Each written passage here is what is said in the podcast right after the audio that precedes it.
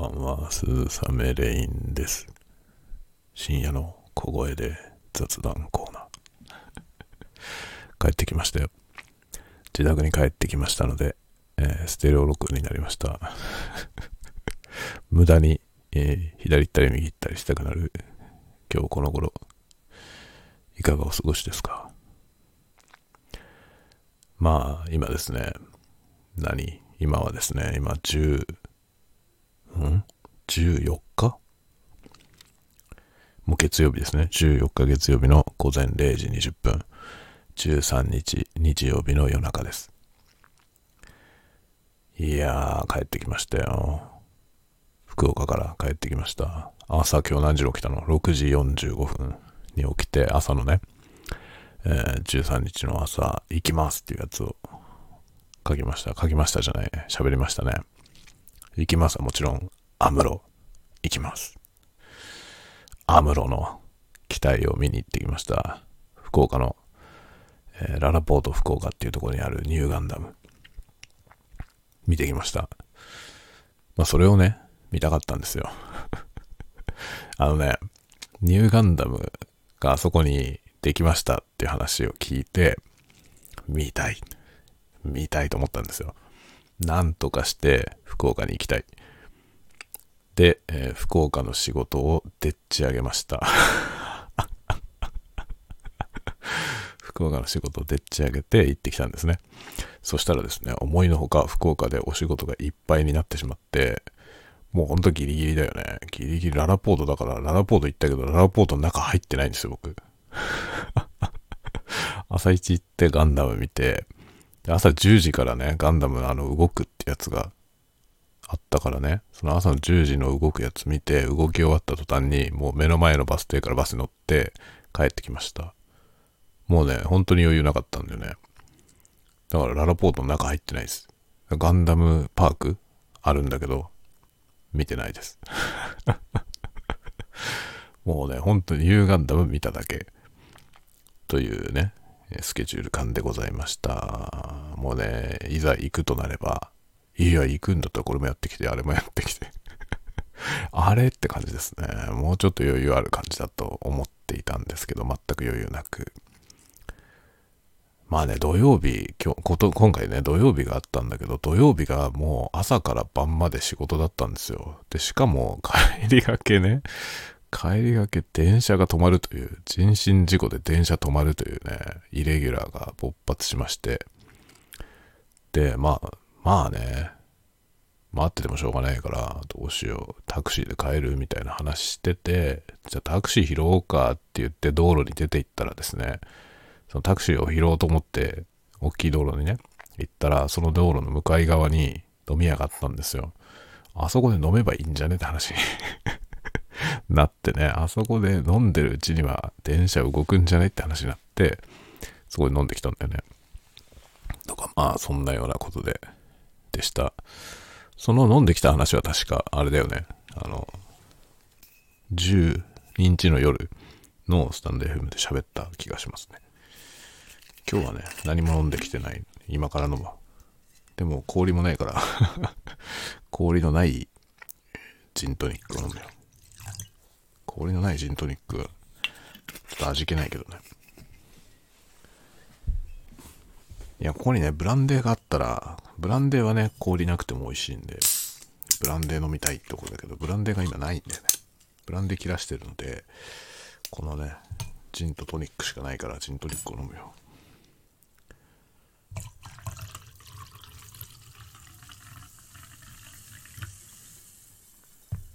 今回ね、あの、11日の夜、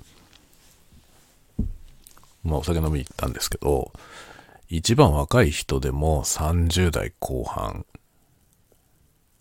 で、僕がその次ぐらいかな。僕が40半ばで、僕が2番目ぐらいで、あと50、もう40代後半と50の人、50代みたいなメンバーで飲みに行ったんですけど、もうノリが中学生みたいだった。まあ中学生は酒飲まないね。中学生は酒飲まないですね。じゃあ大学生？大学生、まあ大学生かな。大学生はそれアホですか？まあね、ちょっと僕大学に行ったことないから大学生がどういうノリかわかんないんですけど、本当にね、バカみたいな、高校の修学旅行みたいなノリで、でしたね。酒飲みましたね。楽しかったですね。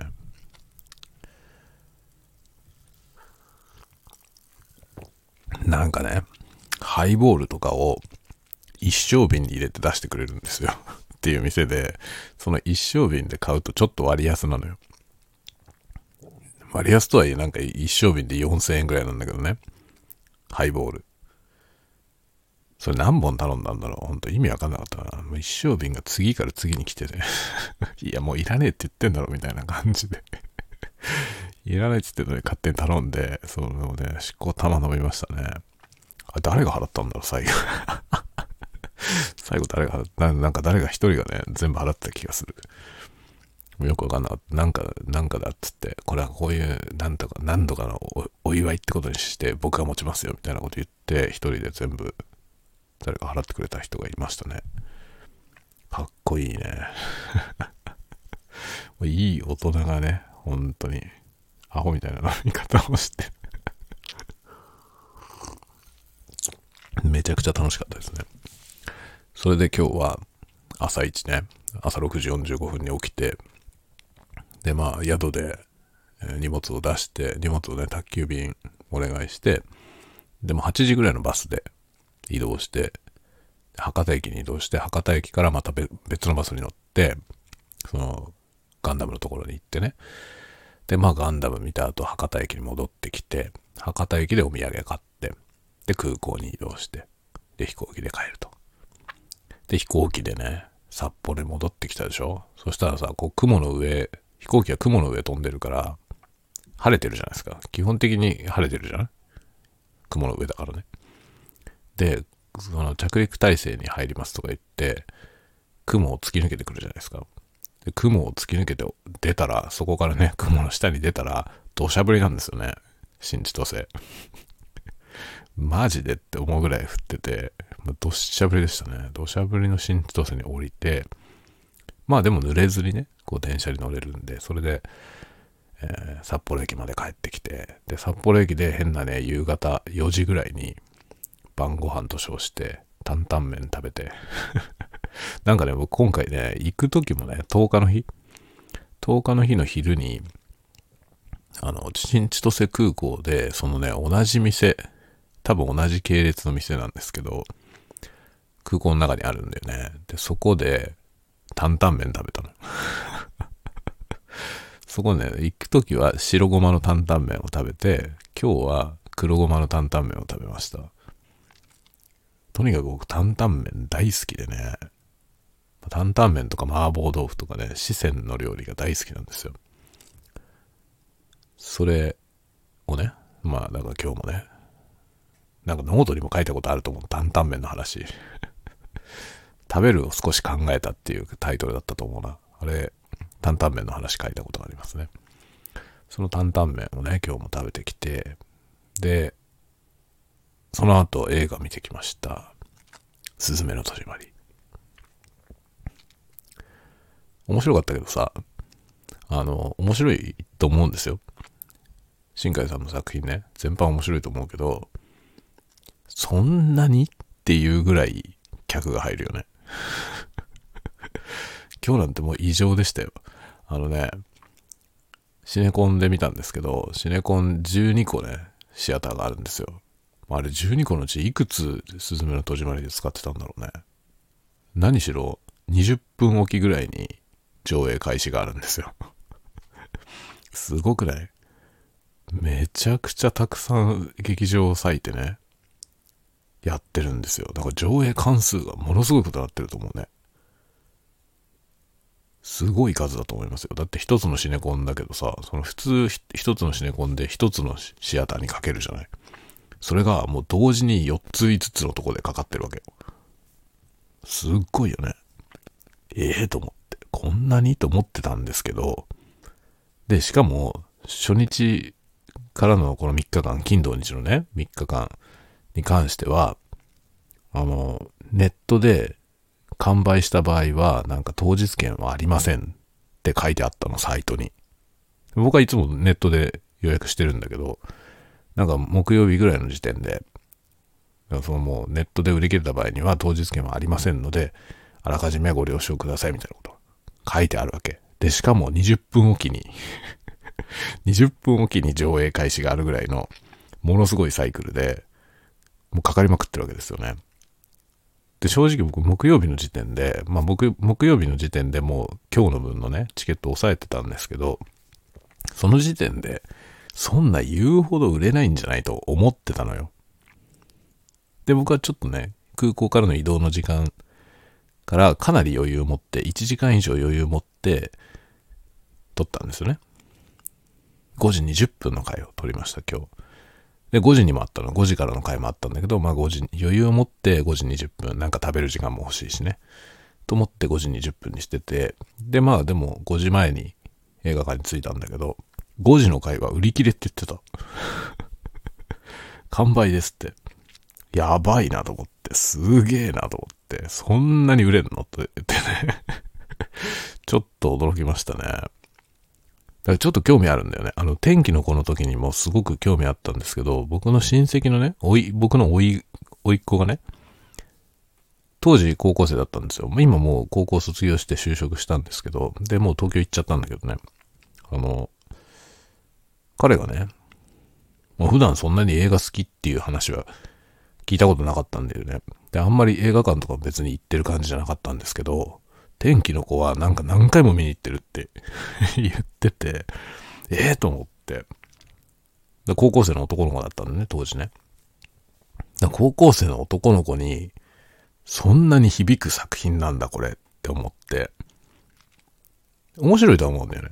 僕も見て面白かったけど、だからそんなに響くの？っていうところがね、そこにズレがあるなっていうのをすごい痛感したんですよね、あの時。で、今回のすずめの戸締まりがこの状態でしょなんか天気の子よりもはるかに多分多いじゃない、上映関数。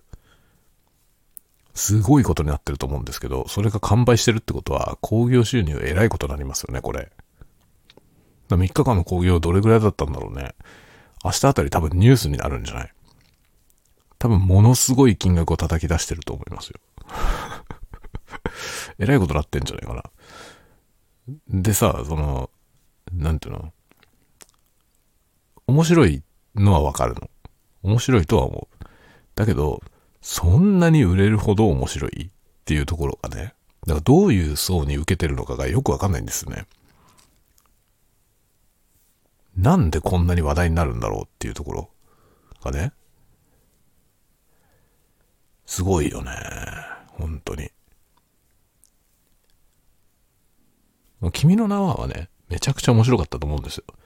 だけど、天気の子、面白かったけどさ、そんなにって 思うのよ、僕は。その何回も見に行ったって話を聞いた時に、何回も見に行くほどの面白さがどっかにあったかなって、ちょっと疑問だったんだよね。でも今回のこのね、スズメもすごいじゃない。えらいことになってるじゃないですか。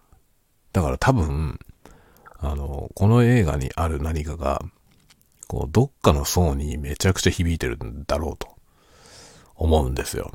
だけど、それがよくわかんないのよね。この映画のどの要素がどういう風に受けてるのかがよくわかんなくて、まあなんだろうね。あの、僕の時代は終わったなって 僕はもうだからメインストリームの人ではないということを、まあもともとあんまりメインストリームの人ではないけどさ、もうメインストリーム理解できてないということをね、すごく痛感しますね。新海さんのこの周辺を見てるとね。僕はね、新海さんはもう本当にあの星の声を出した時から知ってるんですよね。その、当時僕も CG をやってたので、CG をやってて、まあ一人でその作品を完成させたっていうのが、めちゃくちゃ話題になったんですよ、あの、星の声の時に。だから当時 CG やってた人で新海さんのこと知らない人はほぼいないと思うんだよね。で、星の声の最初のやつ、持ってますよ。最初のやつ。あの、ご本人が声優もやってるやつ。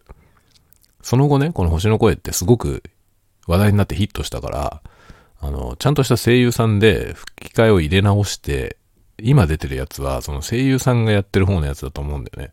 僕が持ってるやつは本人がやってるやつで、ものすごい古いやつなんですよ。その一番最初のバージョンのやつがあるんだけどさ、手元に。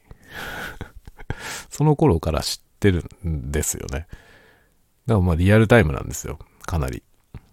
すごい人がいるなって思ってたんだけど、でも自主制作ですごい人だと思ってたわけね。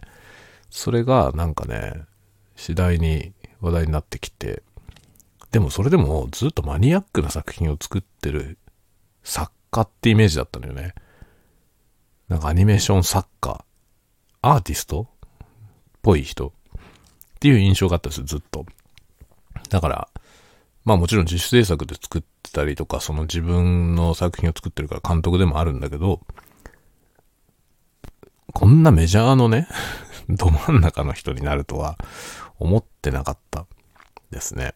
思ってなかったし、まあ、天気の子の時に、まあ、なんだろうな、あの、君の名はを見た時は、メインストリームに来たなっていう感じはしたんですよ。メジャーになったって感じはしたんですけど、天気の子の時に、あ、普通のね、その、あいわゆる新海さんの持ってたマニアックな方に、ちょっと戻ったような気がしたんだよね。あ、戻ったなと思ったの。思ったんだけど、まあ、バリバリヒットしたじゃない。で、次のこれがこれでしょこれ多分前作よりもっと売れてると思うんだよね。だ結局、もはや多分、新海さんは何でも出せる。何やっても売れる状態にすでになってんじゃないかなっていう気がしますね。すごいね。本当になんかね、感心します。すごいなと思いますね。まあでも、なんだろうな、面白いんだけど、そ、そんなにっていうのがちょっと、僕にはわかんない部分はあるね。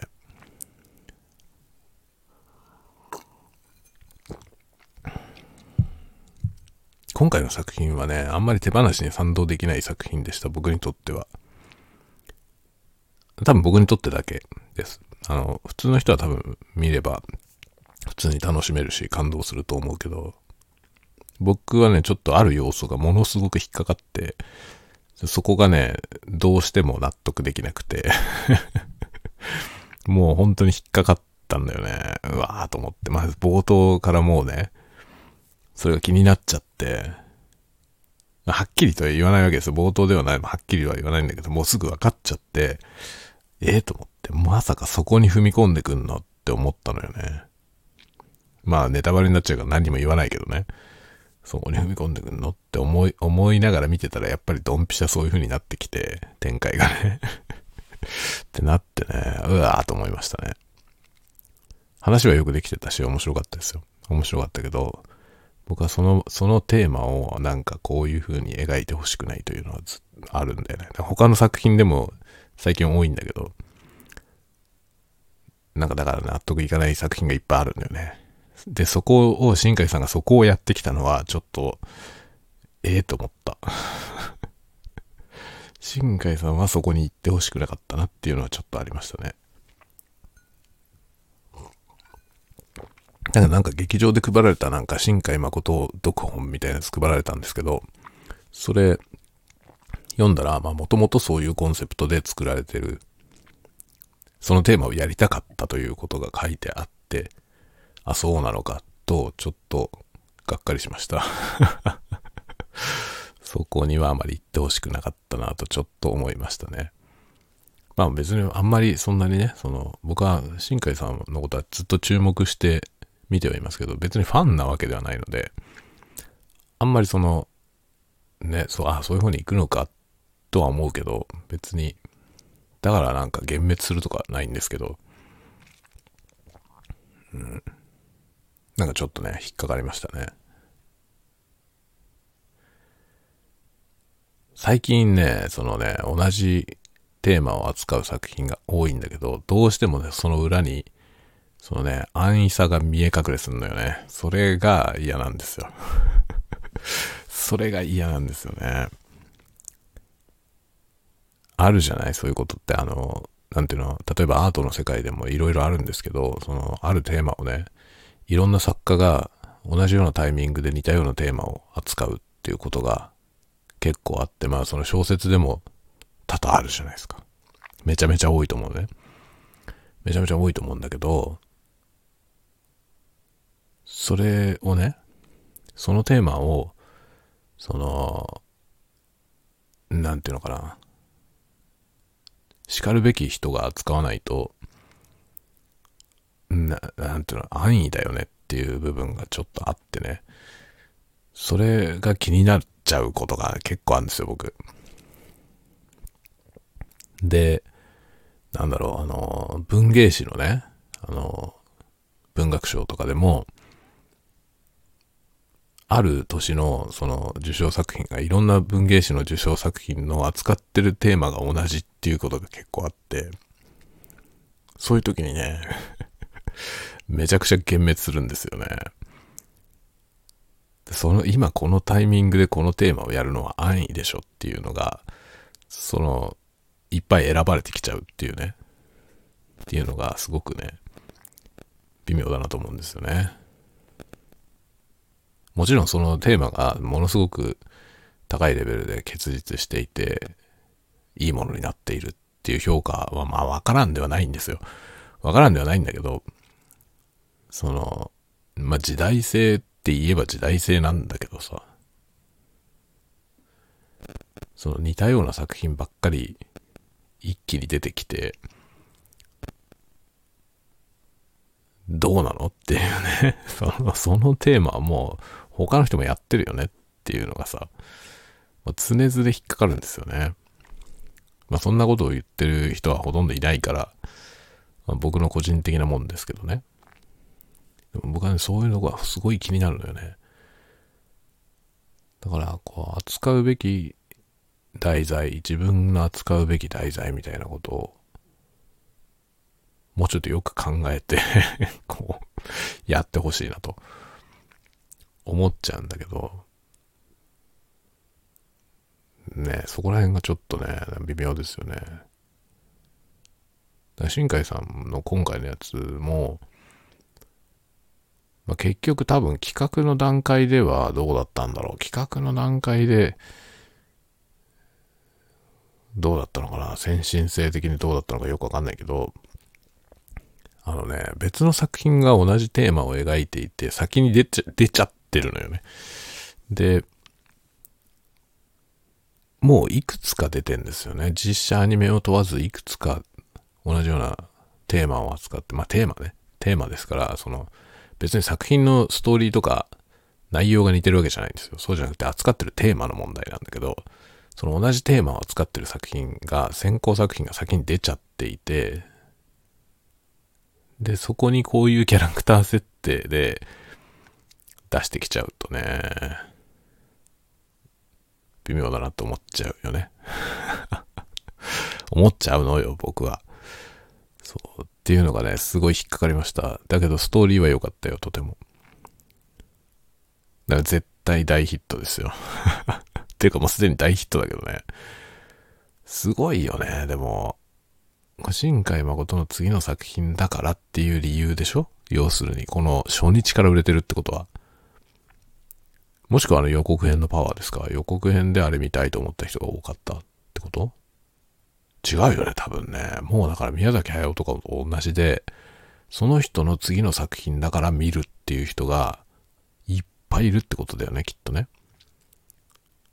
だから今回劇場に足を運んでる人の、その、どのぐらいの割合がね、その予告編を見たから見に行こうと思ったっていう人どれぐらいいるかっていうことなんだよね。これさ、そうじゃない人の方が多いと思うんですよ。もうそうなったら作家の勝ちなんだよね。もうその作家が次の作品出したらもう必ず入るから客が。作品の出来とか関係ないですよね。で、特にそのアニメ作品の場合って、そういうので、その見た人がね、期待外れで失望してもう見なくなるってことまあないよね。ないんですよ。あの、作家性みたいなもので、その作家の次の作品と思って見に来る人は、見て微妙だなと思っても、微妙だなと思ったのは自分が悪いと思うんだよね。多くの人は。だから、なんとかして面白かったっていう風に思えるようにしようとするわけですよね。エヴァンゲリオンがいい例だよ。エヴァンゲリオンってもはや面白くなかったって言っちゃいけない感じがするわけだよね。特にエヴァンゲリオン好きな人は、あの、あの、わけわからない展開になっていくものを、めでてるわけじゃない。そうすると、わけのわかんない作品が出てきて、正直わかんないんだけど、正直わかんなくても、わかんなかったけど、よかったと言わざるを得ないよね。ってことなんでね、見たけど失望したっていう人はほっぽいないんですよね。もはやああなると宗教だから。だから結局、その作家性の問題なんですよね。その作家性が信頼を得ちゃえば、あとは何を出しても大丈夫なんですよ。それに失望したってことはまあない。宮崎駿さんが次何を出してこようと大ヒットなんですよ。で、その作品に失望したとかいう人は、まあいないと思いますよ。ほとんど。まあ数として多分、1万分の1とか、1万人に1人ぐらい、0.01%ぐらいは、失望したとかいう人もいるかもしれないけど、大部分は、どんな作品が出てこようと何とかして褒めるよね。と思いますね。多分、新海さんもそういう領域にもう行っちゃってると思う。もう批評とかそういうものを超越した世界なんですよね。ビジネスとしては大成功だと思いますけどね。で僕は今回のこのすずめの戸締まりを何としようかなというところこれをね、ポッドキャストで喋んなきゃいけないなと思ってるんだけど、どういう視点で話そうか定まりません、今のところ。難しい、とても。単に面白かったって話にすることはできるけど、まあ、シンプルに面白いですよ。面白い作品だし、まあ、ロードムービーなんで、あの、いいですよ、とても。ロードムービーっていうのは、あれなんだよね。あの、大きく失敗しようがないというか、気がしますね。どんなストーリーであれ、ロードムービーである以上見どころがあるから。ロードムービーって作るのは大変だと思うんですけど、作りさえすればね、あんまり多分ね、大きくひどいものにならないですね。何しろロードムービーって移動していくので、移動していって道中でいろんな人に出会うでしょ？そうすると、多くの人との出会いがであって、で、人との出会いがあるってことはドラマがあるんで、そのドラマが場所とともにいくつも描けるわけですよね。で、一貫してるのはただ主人公。その主人公が、ロードムービーの場合は、まあ、場所を移動するわけですよね。物理的に位置を移動していく。で位置を移動するってことは、それに時間がかかるので、時間的にも移動しますよね。で、時間と、えー、地理が同時に移動していってで、ただ移動するだけじゃなくて、道中に変化がもたらされる。人と出会う。で、それによってドラマが生まれて、ドラマの中で主人公が成長すると。まあ若い主人公にすれば大体成長できますからね。特に今回の主人公はティーンネイジャーで、ティーンエイジャーがその、それだけの距離を親から離れて移動するということはそれだけで大冒険なんで、その大冒険によって成長しないわけがない。もうそうするとそれだけで物語は成立するわけですね。だからロードムービーになってる以上、まるっきり面白くないってことにはなり得ないというか、そういう部分はありますね。まあ、ロードムービーって着地させるのが難しいんでね。どうやって終わらせるか。だからまあ、ロードムービーの、あの代表作というか歴史的作品で、まあ、イージーライダーという作品がありますよね。イージーライダーっていう作品どうやって終わってるか どうやって終わっていると思いますか？皆さん見たことありますか？見たことない方はぜひ見てみてください。ロードムービーの終わり方として、あれはありなのか あれはありなのかなしなのか。でもあれがね、あのあの作品が、ロードムービーの金字塔みたいになっちゃってるおかげで、あのやり方はありってことになってる、なっちゃうわけよね。まあ、ロードムービーほんと難しいんですよ。その自分で作ろうと思うと、どこに着地させればいいのか、どうやって終わればいいのか、っていうことなんですよ。しかも、今回の作品はね、まあ、すずめの戸締まり、あ、この話はポッドキャストでするわ。すずめの戸締まりの、まあ僕がすずめの戸締まりに関して思っていることの結論がそこにある。この物語をどうやって閉じるのかということですね。その話は、ポッドキャストでします。考えてることがちょっとある。あるので、ポッドキャストで喋るわ。ね、あんまりここで喋るとね、ポッドキャストで喋ることなくなるから。まあ今日はもう酒も飲んでるし、もう、ね、考えもまとまんないけどね。それでまあ木曜日から出かけていてですね、木金土日と仕事して、まあ日曜日は今日は仕事じゃないけど、まあ一応仕事もやったんだけどね。その映画見て、コラムの原稿を書きましたけど、まあそれで今日、今から寝るでしょ？そして明日仕事なんだよ。僕明日休み取ればよかったと思う何回も後悔してるけど、明日仕事です。でもね、明日休み取ってたら取ってたで、あんまりね、ちゃんと休まんないですね。ちょ、いろいろね、多分気になることもあるし、僕が確認しなきゃいけないこととか多分いっぱいあって、明日は僕休みにしててもいっぱい連絡が来ちゃう。何かしらやんなきゃいけなくなっちゃうので、あんまり休めないと思うんですね。なので明日はちゃんと稼働日で、しっかり稼働して別の日に休みを取った方が、ゆっくり休めるかなと思ってます。いや、また今週もほんとね、やることが満載なんだよな。大変です。大変ですよ、本当に。やることが多いんだよ。いいことですよね。やることが多いってことは。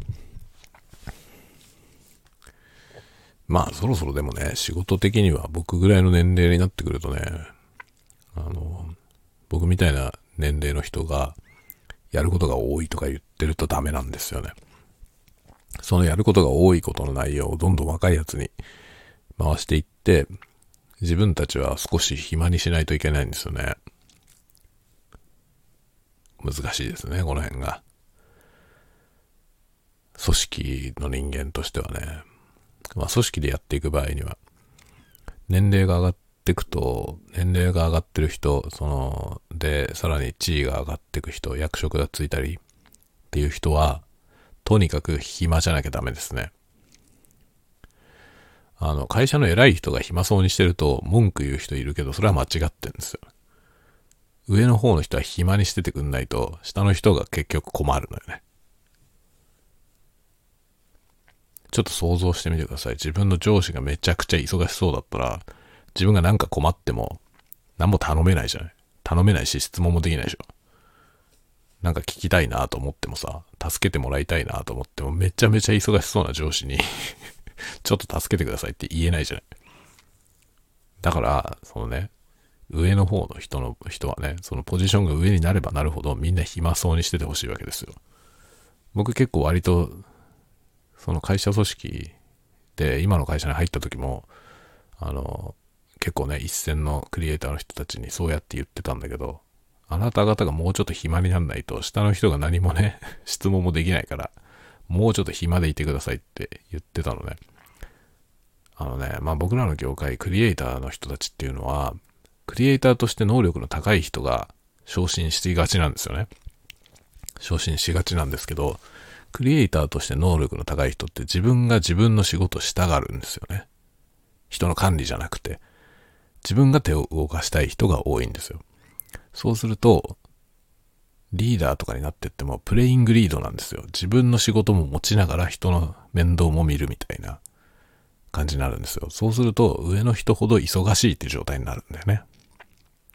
すると下の人はね、質問もできないし、ヘルプも出せないんですよ。自分が困ってても、先輩ちょっと手伝ってくださいって言いにくいわけよ。先輩はもっと忙しそうだからね。で、実際に、若手以上に上の人の方がたくさん仕事を抱えてるんですよ。その人たちはマンパワーがあるから、できちゃうの。だけど、自分よりたくさん仕事してる上司に、何も頼めないじゃない だからダメだっつって、そのね、下の人が困るから、上の人は暇そうにしててくださいって僕は言ってたの、ずっと。だけど、僕自分自身が今ね、まあ僕は、僕の仕事はもはやね、現場からはかなり離れてんだけど、そのね、現場から離れたタスクが多すぎんだよね。それによって今暴殺されてるんで、これじゃまずいんですよね。もっと僕は暇な方がいいのよ。僕が暇にしてないと、他の人たちは僕に何も頼めないから。なんか困ってもね、ちょっと忙しそうだから、なんか言いづらいですって言われちゃうからさ。だから忙しかったとしても、忙しそうに見えたらダメなんだよ。でも大変じゃん。そのね、忙しいのに忙しそうに見せないのは難しいんだよね。別に暇だよみたいな顔して、涼しい顔で全部片付けるのは、まあできなくはないけどさ、難しいですよね。なので、タスク自体を減らさなきゃいけないんですよ。だからもっとどんどん人に巻いて って感じだよね。だけど、人に負ける仕事とそうじゃない仕事があって、でもそうじゃない仕事が多いってことは、やっぱりそれは自分のせいなんですよね。それを投げられるような後輩を育ててないということで、それが育ってないのは育ててるやつの無能さによるものなんですよ。結局ね、やっぱり人の上に立つ人は、その、下のものを育てて、自分の仕事をどんどんそいつらに投げて、そして自分が暇になるという。これこそがミッションであると思いますね。ことクリエイターの人はこれができない人が多いですね。自分が手を動かしてないと自分も不安になっちゃうんだよね。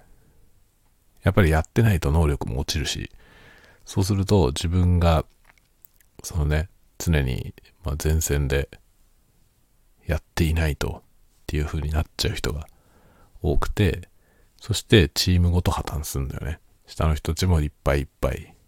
でも上の人にはちょっと頼めない。質問もできないみたいな、なってしまう。悪循環ですね。リーダーは暇でなきゃダメです。会社とかもそうだよね。上の方取締役とか、ね、社長なんかに至っては、あの社長は本当に仕事してんのかなと思われるぐらいの感じの方がいいよね。遊んでんじゃねえのって 社長遊んでんじゃねえのって思われるぐらいの社長じゃないとダメなのよね。本当はね。本当はそうだと思います、僕は。社長なんて人は本当に暇そうにしててくれっていうね。嘘でもいいから暇そうにしててくださいと思うね。そんな暇なわけないけどね。暇なわけないんですよ。社長が暇なわけないんだけど、忙しそうだなっていう状態は良くないよね。社長忙しそうですよねって言われる社長はダメだと思うよ。忙しかったらね、様子なんか見てられないしね。今会社がどうなってるのかとかさ。忙しそうな社長って大体数字のことしか追ってないからね。その、それじゃダメなんですよね。人を見ないと。でも人を見るには余裕がなきゃ無理で、そう人を見るためには暇でいなきゃいけないんですよね。難しいんだよ、これ。下の人はね、上が暇そうにしてたら、なんかあいつ本当に仕事してんのかよと思うかもしれないけどね。だけど暇そうな上司は有能かもしれない。ものすごい有能だから暇そうにしてるのかもしれません。まあ、逆に無能だけど、無能で暇そうな奴が上にいるんだったらその組織自体が終わってるので 自分の会社でね、上司が暇そうにしていて、その上司がまるっきり有能な人じゃない場合は、もうその組織にいるのをやめた方がいいですね。別の会社に行った方がいいよ 希望がないからね。そんな奴が上にいるっていうのは終わってるので、ダメですね。まあそれはどっか違うとこ行った方がいい。まともな企業だったら多分、あの、上司が暇そうにしてたら、その上司はすげえ有能なんですよ。暇そうにできるように動いているってことなの。仕事がなくて暇なわけじゃないんですよ。自分がやるべき仕事をちゃんとわきまえていて、自分じゃなくてもいい仕事をちゃんと人に負けているから暇そうなんですね。そして彼でないとできない仕事が何か湧いて出た時にすぐに対応できる。めちゃくちゃ有能ですからね。暇そうな上司がいたら、その人は有能だと思った方がいいですよ。そうなりたいね。僕もね。あの人何してんだろうって。あの人何してんのかなってほんね、言われるような。仕事してるんすか本当に っていうね。全然仕事してないなって思われたら成功だよね。ダメなんだよ、僕まだ。全然ダメですね。忙しそうだって言われちゃうから。忙しそうだからちょっと話しかけにくいって言われたことあるからね。それですげえ反省したんだよね。僕の話は人の話を聞くことでもあるから、結局声かけにくい状態はダメなんですよね。それはもうマイナスでしかないのよね。だから暇そうだからいつでも声かけていいよっていうね。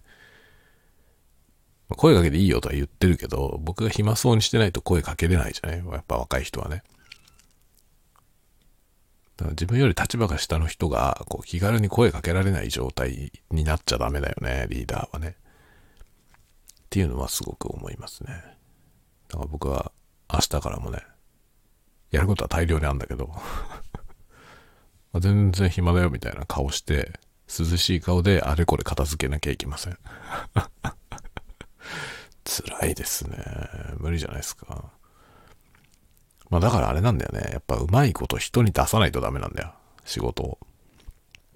この部分はや、やってって。これはちょっとあなたやってねって言えるようにしていかなきゃいけないですね。仕事の俗人性を排除してね。まあ、それもね、難しいんですよね。自分にしかできないような仕事を誰にでもできる仕事にしなきゃいけないんですよ。それはそのね、自分しか持ってないスキルを人に教えるってことでもあるし、自分にしかできないような要素をその仕事の中から排除するってことでもあるのよね。例えばめっちゃめんどくさい処理みたいなことをボタン一発でできるようにする。で、これボタン一発でできるからやっといてってする。で、細かいことをね、あれこれこれをこうしてあれをこうしてとかやったら絶対ミスが発生するから、誰がやってもミスんないシステムを作って、それで渡すということですよね。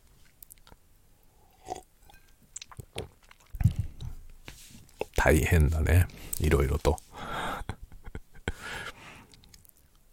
まあ僕はなんか、一昨日ぐらいの話でしたけど、会社員に向いてないって言われたけどさ、会社員に向いてないんじゃないかって言われて、まあその通りだなと思ったけど、それでも、組織の中で、うまいことね、うまいことっていうのは、あの、のらりくらりとって意味じゃなくて、ちゃんと能力を発揮して、こうね、活躍できるように有能な働きが できるようにしようと思っているんだよ、一応。向いてないかもしれないけどね。あのね、これ結構ポイントだけど、そのね、なんだかに向いてるとか向いてないって話あるじゃない？これね、向いてなくても、向いてないイコールできないってことではないからね。これは重要だと思います。まあ誰しもあるじゃない？向き不向き。あると思うんだけど、不向きだからできませんってことではないのよ。できますよ、誰でも。みんなね。大変だけどね、不向きなことをちゃんとできるようにするのは、まあ、労力はかかりますよ。かかりますけど、でもできるはず。できるはずで、それをやることによって見えることもあるんですよね。ただまあ、向き不向きっていうのはあるから、常に。不向きなこといくら頑張っても、それに向いてる人がやるよりは、やっぱり落ちるよね。だからもっと自分より向いてる、それにね、その仕事に向いてる人がいるなら、その人にやってもらえるように根回しするのがいいよね。よりだってね、効率のいい人にやらした方がいいじゃない。だから自分がやるよりあの人がやった方がいいなって思うなら、その人に回せるような仕組みを作ればいいということですね。難しいね。だから、結局さ、仕事をするってことはさ、いろいろなところを見渡して、そのタスクをやるのに一番最適な人にそれをやらせてっていうね。で、それを、その一番向いてる人にやらせられない要素があるとしたら、それはどういうことなのか。それを排除する。そうね。渡せない要素を排除して、その人に渡すところまでが仕事だよね。難しいですね。会社員って難しいよ。僕は会社員で向いてないって言われたけど、本当会社員って難しいよね。難しいことは向いてないんだよ、僕は。お前ダメなやつだなって感じがするけどね。あるよね、そういうことって。僕は事務職できないしね。事務職ってよくさ、まあやりたい人が多いじゃない、すごく。それで、求人もね、あんまり数はなくて、まあやりたい人が多いから、そうそう出てこないですよ、求人ってね。なんだけど、難しいよね、事務って。一般事務っていうさ、仕事が一番人気あるじゃないですか。なんでかなといつも思うんですよ。事務って楽だと思われてるよね。だけど、事務ってものすごい向き不向きあると思うんですよ。僕できないもん。あのね、事務能力と、そのね、事務に使うソフトウェアのスキルとかって全く関係ないですね。だからワードとかエクセルとか求められるでしょ事務職。だけどワードとかエクセルがちゃんとできる人だったら事務職できるかっていうとできないよ。僕はワードもエクセルも一級ですけど、できないですからね、事務。自慢じゃないけど、僕は事務は全くできません。で、会社の中にね、人事総務部の、まあ僕よく仕事を一緒にする人事総務の部長がいるんですけど、ものすごい能力なんですよ。事務の能力の高さが。やべえのよ。あ、で、ジムが得意な人ってこういう人なんだって僕本当に思った。僕なんか逆立ちしても叶わないんですよ。結局ね、ワード、ワードもエクセルも僕の方ができるよ。結局オフィスソフトの使い方っていう意味でいけば、オフィスソフトのスキルに関しては、多分僕の方が圧倒的にスキルは高いです。でもそんなん関係ないよ。そんな圧倒的に高いスキルなんかいらないんですよ、その事務やるのに。事務レベルで Excel が使えるっていうのと、ね、その Excel ソフトのエキスパートであるということは全然イコールではなくて、Excel のエキスパートでも事務はできない人はいるのよ。事務職ってなんか軽く見られすぎだと思うね。世の中。と思いますよ。本当に。求人も少なくて、ね、だけど、そんなの、そんなレベルでお前、ジムなん、ジムって言わないでっていうような事務員いっぱいいるんじゃない？もうスーパー事務、事務員を見るとびっくりする、本当に。だからなんか、あの、スペシャルじゃない人ができる仕事だと思われてんだよ。事務職って。だけど違うんだよ。ジムのスペシャルじゃなきゃできねえよ。本当に。と思いますよ、僕は。一番なんか、特にコミュニケーションとか苦手な人が事務職やりたがるイメージがあるけど、コミュニケーションできない人も事務はできないよね。あの作業自体は人と話さないけど、結局コミュニケーションもあるからね、事務職の人もね。なんか安易になんかね、一番楽な仕事だと思われてるところがすごい僕はね、心外なんですよ僕、僕はできないから、あれは全然できないから、その、その職務が軽く見られてることに我慢ならないですね。結構あとね、クリエイターののやつらのもう気に食わないことがあるんですけど、僕はクリエイター側の人間だけどク、クリエイター気に食わないところあるんですけど、クリエイターの人って、その非クリエイター職のことを下に見てんだよね。で、下に見てる人がめっちゃ多いのよ。それも、ふざけんなと思いますね ふざけんなと思いますね。だから専門学校に教えに行ってる時にね、就職活動の話とかあるじゃない？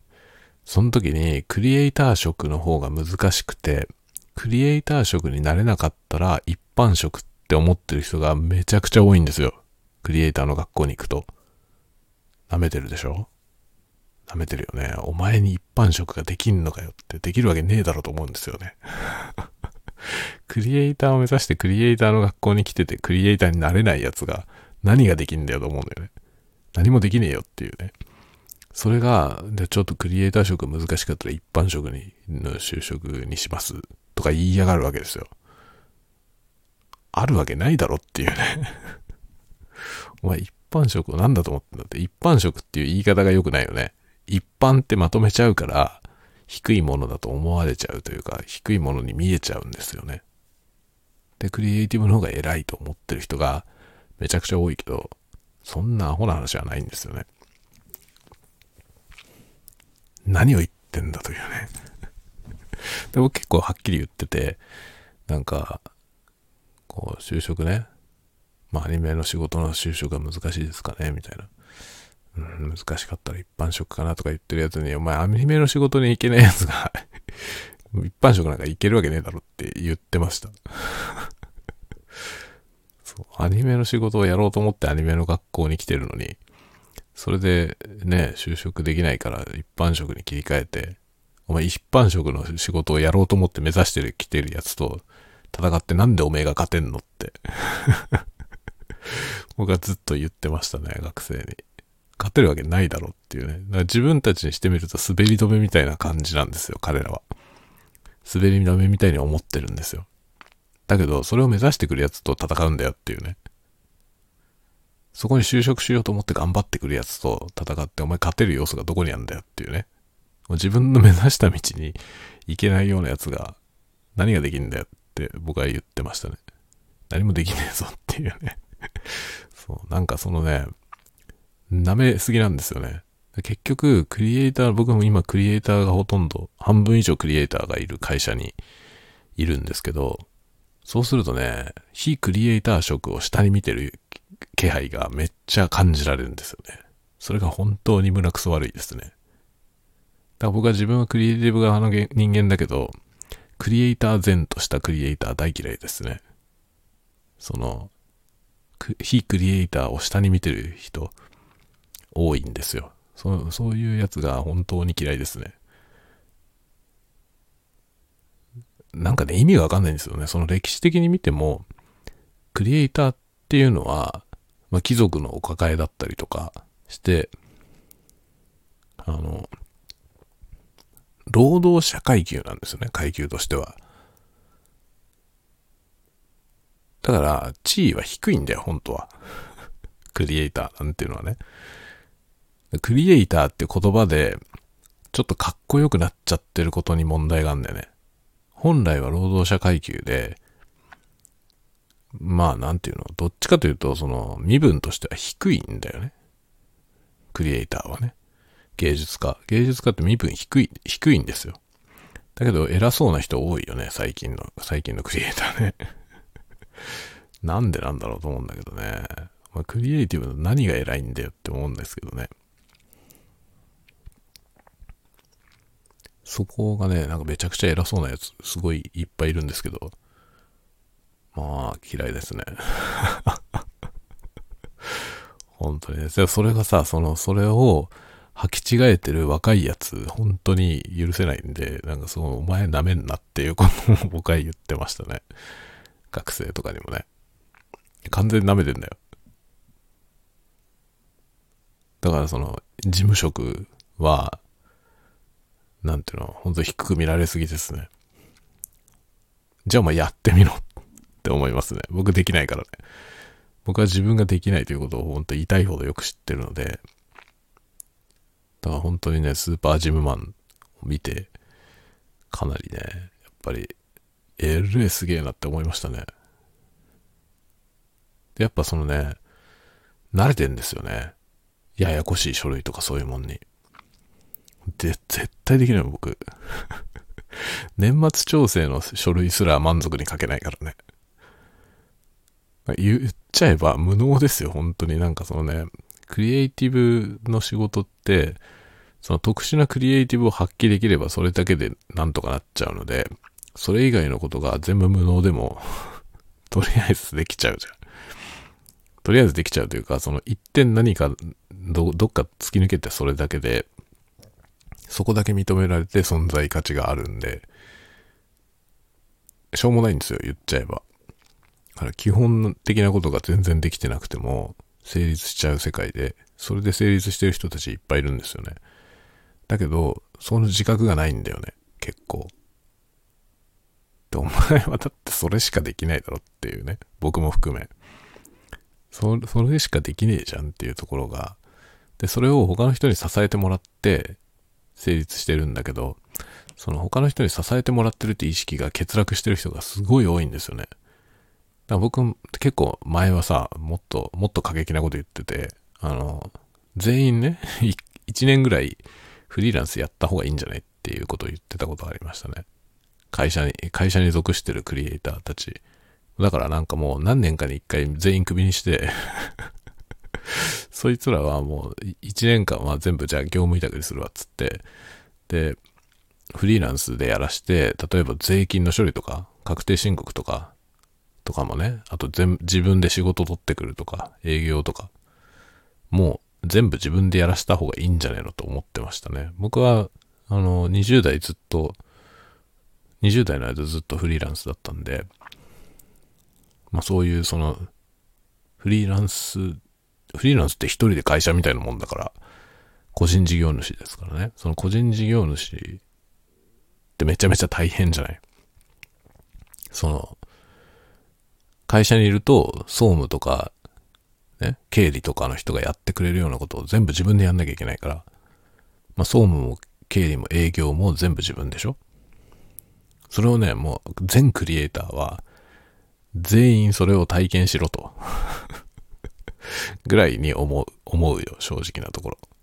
それをしないから、みんなね、その、経理とか人事とか総務とかを低く見てるやつが多いのよね。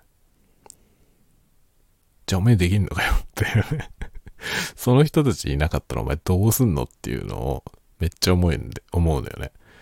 全員フリーランスにしたらいいと思うね。なんか抜き打ちで急にクビにしたらいいよね お前はもう1年、1年、2年、フリーランスでやれっつって。で、その、ね、それをやって、また採用してやると 再雇用してやるからね。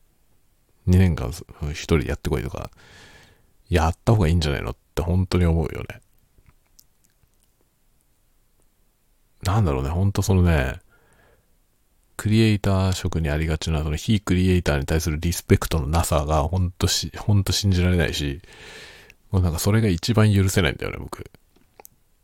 だからそのね、クリエイター前としたクリエイター嫌いなんですよね。なんかその、ね、そうじゃない、非クリエイター職をめちゃくちゃ下に見てる人多いからね。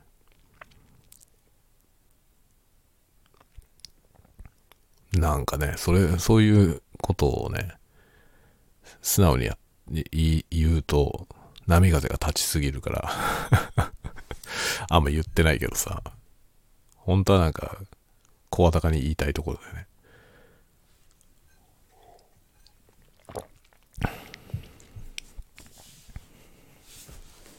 でも今回ね、ほんと面白かったんだけど、その、僕らぐらいの世代とかもっと上の人たちとね、福岡でお酒飲んできたんですけど、みんな似たようなこと思ってたね。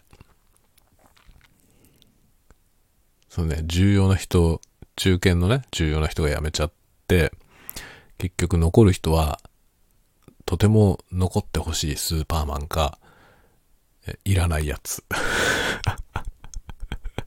っていう話をしてる人がいて、もう爆笑だったけど、それはさ、って言っちゃダメなやつじゃないっていう話だったんだけど、まあ、言っちゃダメなやつなんだけど、言いたくなるよねって言ってましたね、その人もね。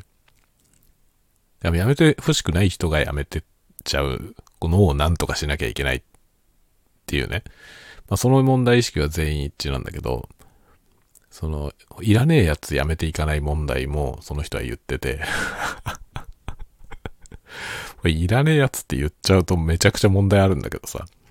だけど正直いらない人っているんですよね。あの、もう全く見込みがない人っていうのがいるのよね。何の希望も持てない。で、期待値で結局、採用してるけど、何も期待できないタイプの人っているんだよね。まあその視野が狭すぎて結局、その、不要に人のことを下に見るやつとか、そういう人たち。あと向上心全くない人。向上心全くない人もめっちゃいるんだよね。っていうね、まあそれを、そういうのをね、問題意識はみんな同じような感じなんだなと思いましたね。いらないやつやめてかない問題はもう爆笑だったけど。だ結局なんか僕思うんだけど、あの、組織で働いてる人はね、あの、自分、まあムカつく上司とか多分いると思うけどさ、で、ムカつく上司の話はよく、よく話題になるんだけど、じゃあそのムカつく上司辞めさせて、そのポジションにお前がなったとしたら、どうするっていうことを想像してみたらいいと思うんですよね。下から文句言うだけじゃなくて、じゃあお前そのポジションやるとしたらお前だったらどうすんのって。どういうふうに振る舞えるのっってことを考えたらいいと思いますね。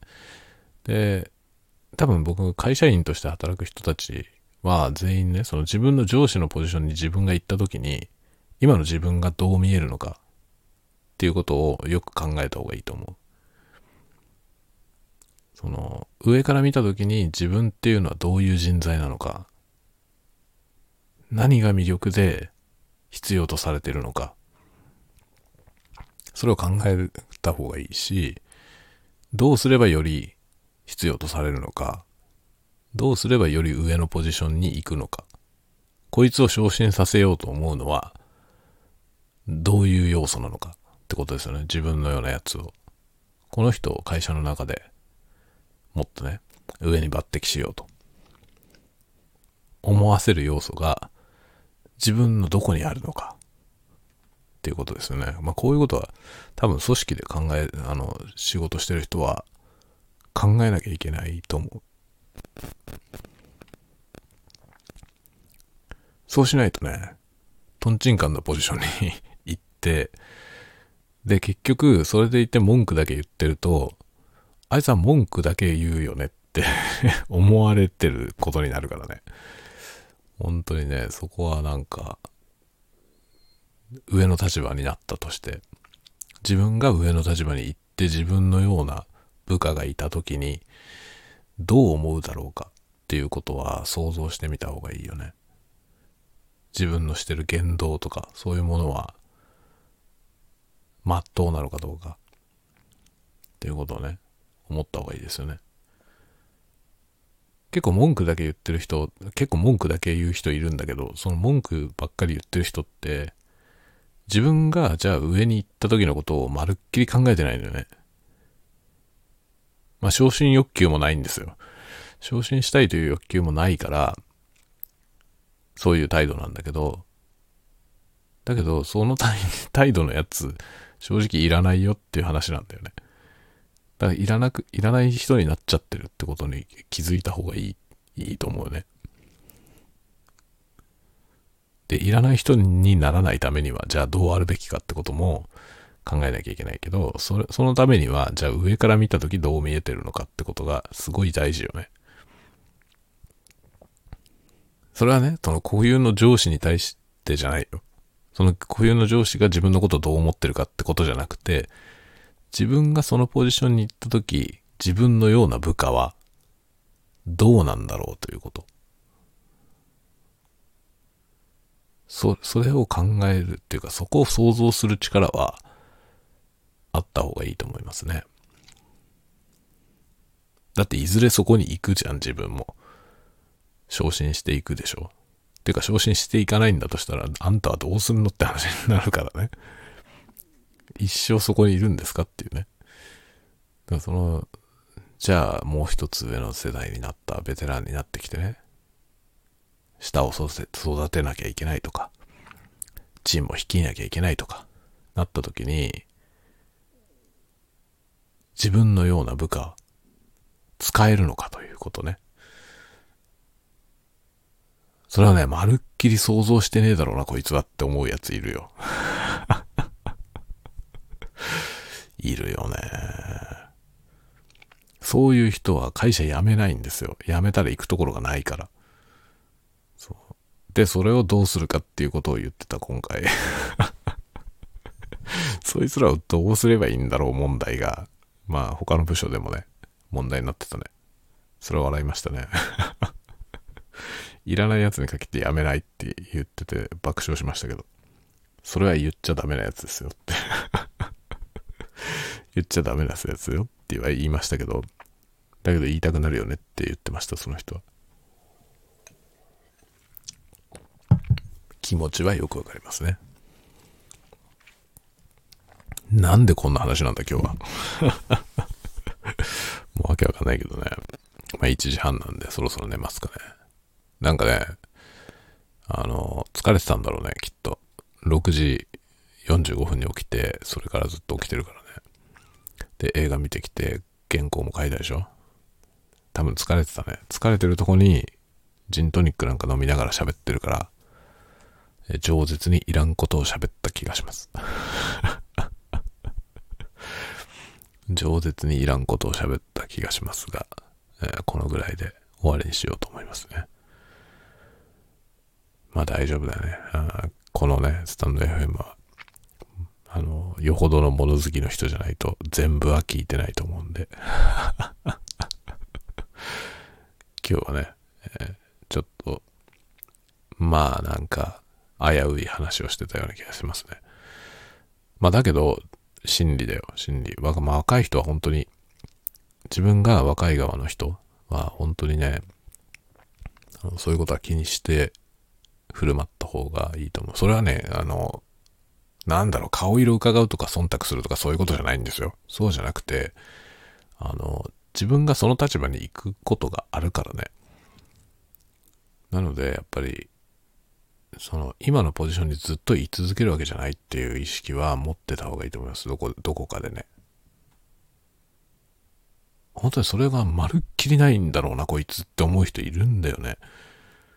どうすればああいうメンタリティになるのかよくわかんないんだけど。自分は永遠に年取んないと思ってんのかなっていうね っていうの思うんだよね。そう。だから、ちゃんとね、自分は年取っていくし、年を取っていくってことは、年取ったらそれ相応のね、ポストに行かなきゃいけないことになるし、まあ行かないなら行かないで、じゃあ何か付加価値がないと、ね、ただマンパワーだけで言ったら若い人の方がマンパワーあるから、じゃあその人と比べた時にあなたの価値って何ですかって話になるじゃない。例えば二十歳の人とね、30の人だったら、30の人の方が、一般に会社員の場合はね、30の人の方が給料が高いでしょ？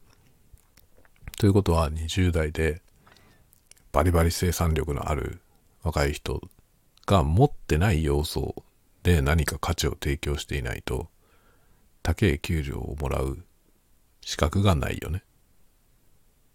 そういう視点は持ってた方がいいと思うまあ、これをどのぐらいの世代の人が聞いてるかよくわかんないんで、あれですけどね。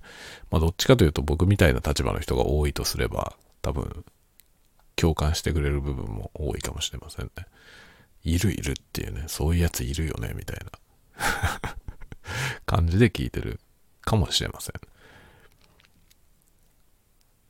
そんな感じですね。はい。というわけで今日はこの辺でだいぶ酔っ払ってきましたよね。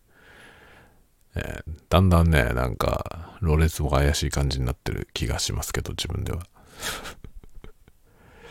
ではでは、えー、今日はこの辺で終わりにしますね。また明日から新しい一週間、また頑張っていきましょう。